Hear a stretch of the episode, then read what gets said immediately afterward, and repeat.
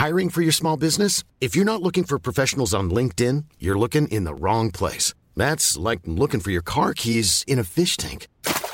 LinkedIn helps you hire professionals you can't find anywhere else, even those who aren't actively searching for a new job but might be open to the perfect role. In a given month, over 70% of LinkedIn users don't even visit other leading job sites. So start looking in the right place. With LinkedIn, you can hire professionals like a professional. Post your free job on linkedin.com slash people today.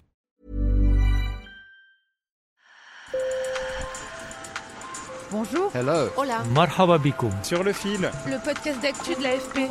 Des nouvelles choisies pour vous sur notre fil info. Le Parti communiste chinois tient en ce moment son 20e congrès à Pékin. Alors dans Sur le fil, on continue notre série spéciale sur la Chine. À son arrivée au pouvoir, Xi Jinping avait un rêve, faire de la Chine un pays puissant et prospère où la population vit confortablement. Nous devons redoubler d'efforts et continuer à nous battre pour la cause du socialisme aux couleurs de la Chine et pour réaliser le rêve d'une grande renaissance de la nation chinoise et du rêve chinois. Ce concept du rêve chinois vanté par Xi Jinping s'est-il concrétisé? À Pékin, certains habitants rencontrés par nos collègues de l'AFP, Matthew Walsh, Léo Ramirez et Ye, racontent une réalité plus complexe sur le fil. Chapeau sur la tête, Wang Yufu amène des outils sur ce site de construction de Shangdi, un quartier de la capitale. L'homme de 70 ans dirige une équipe d'ouvriers chargés d'embellir les espaces verts. Originaire de l'Est de la Chine, Wang Yufu est arrivé à Pékin au moment où Xi Jinping développait le concept de rêve chinois. Quand je travaillais ici il y a 10 ans de ça, je gagnais seulement des dizaines de yuan par jour. Mon salaire a augmenté d'année en année pendant la dernière décennie. Aujourd'hui, je gagne plus de 200 yuan par jour. Ça fait 6 ou 7 000 par mois. C'est une grosse différence.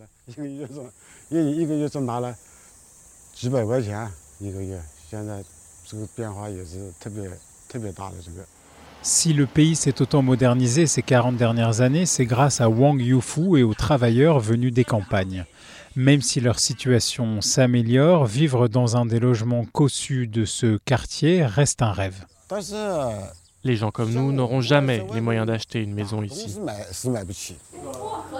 Le moteur et le symbole même du développement stratosphérique de la Chine ces dix dernières années, c'est le boom des nouvelles technologies. À Shangdi, ce quartier de Pékin, beaucoup d'habitants travaillent pour les géants chinois de la tech. Lunettes branchées, t-shirt sombre et jogging, Sheldon Zhang a 31 ans. Il a fondé sa start-up à la vingtaine avant de rejoindre une grande entreprise de l'Internet. Je pense que la période entre 2008 et 2018 a été l'âge d'or de l'Internet chinois. Mais l'heure n'est plus vraiment à l'euphorie. D'abord car l'économie chinoise n'a progressé que de 0,4% sur un an au deuxième trimestre, sa pire performance depuis le début de la pandémie de Covid. Des entreprises comme le géant du commerce en ligne Alibaba ont vu leur chiffre d'affaires baisser et les autorités mettent au pas les géants de la tech inquiètes de leur influence sur les consommateurs. La prochaine décennie va être difficile. Ce que l'industrie d'Internet doit faire, c'est trouver une application pratique et commerciale pour de nombreux nouveaux concepts, afin de stimuler l'enthousiasme des consommateurs. Dans le numérique, certains ressentent même les effets d'un début de déclassement. C'est le cas de Li Mengshen, 27 ans. Cette spécialiste en stratégie dans une plateforme vidéo a confié à mes collègues que la situation des employés du numérique ressemblait un peu à celle des travailleurs migrants venus des campagnes dans les années 90. Et en Chine, une partie de sa génération partage ce sentiment.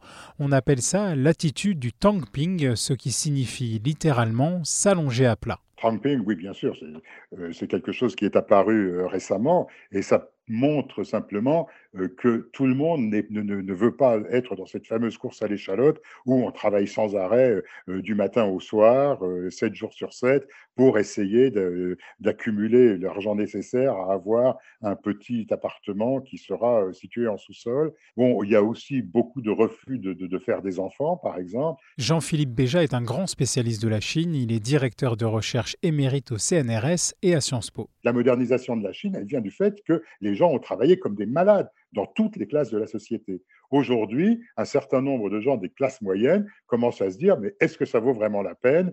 Euh, Est-ce qu'on peut, est-ce qu'on a besoin de perdre sa vie, euh, etc. Et c'est amusant parce que c'est quelque chose qui est, apparu en Chine et puis maintenant on en parle aux États-Unis, on en parle aussi en, Europe. Donc il y, a, il y, a, une espèce de, réaction vis-à-vis de ces rythmes totalement euh, délirants qui étaient caractéristiques de la Chine il y a encore 4 ou 5 ans. Mais alors, le rêve chinois de Xi Jinping s'est-il vraiment réalisé? On pourrait dire le Zhongguomeng, bien sûr, le Zhongguomeng, c'est-à-dire le rêve chinois s'est transformé en cauchemar.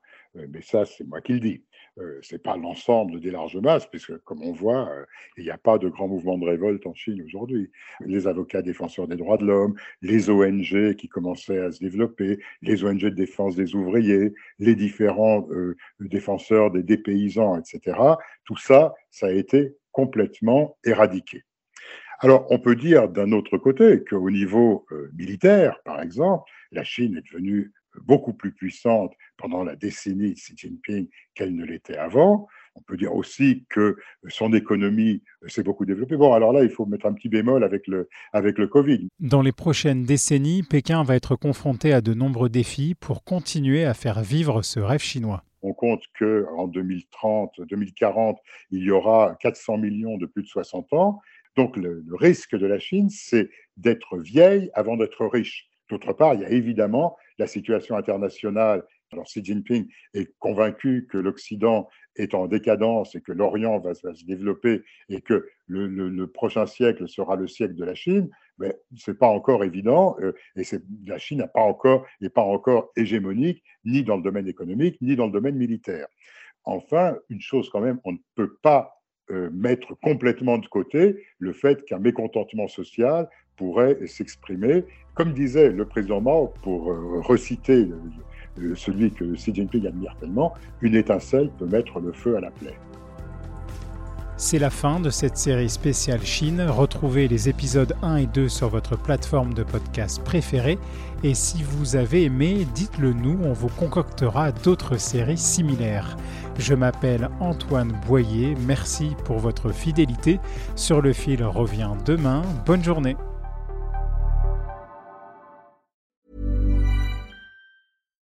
Deserves the best, and there's no better place to shop for Mother's Day than Whole Foods Market. They're your destination for unbeatable savings, from premium gifts to show-stopping flowers and irresistible desserts. Start by saving 33% with Prime on all body care and candles. Then get a 15-stem bunch of tulips for just $9.99 each with Prime. Round out Mom's menu with festive rosé, irresistible berry chantilly cake, and more special treats. Come celebrate Mother's Day at Whole Foods Market.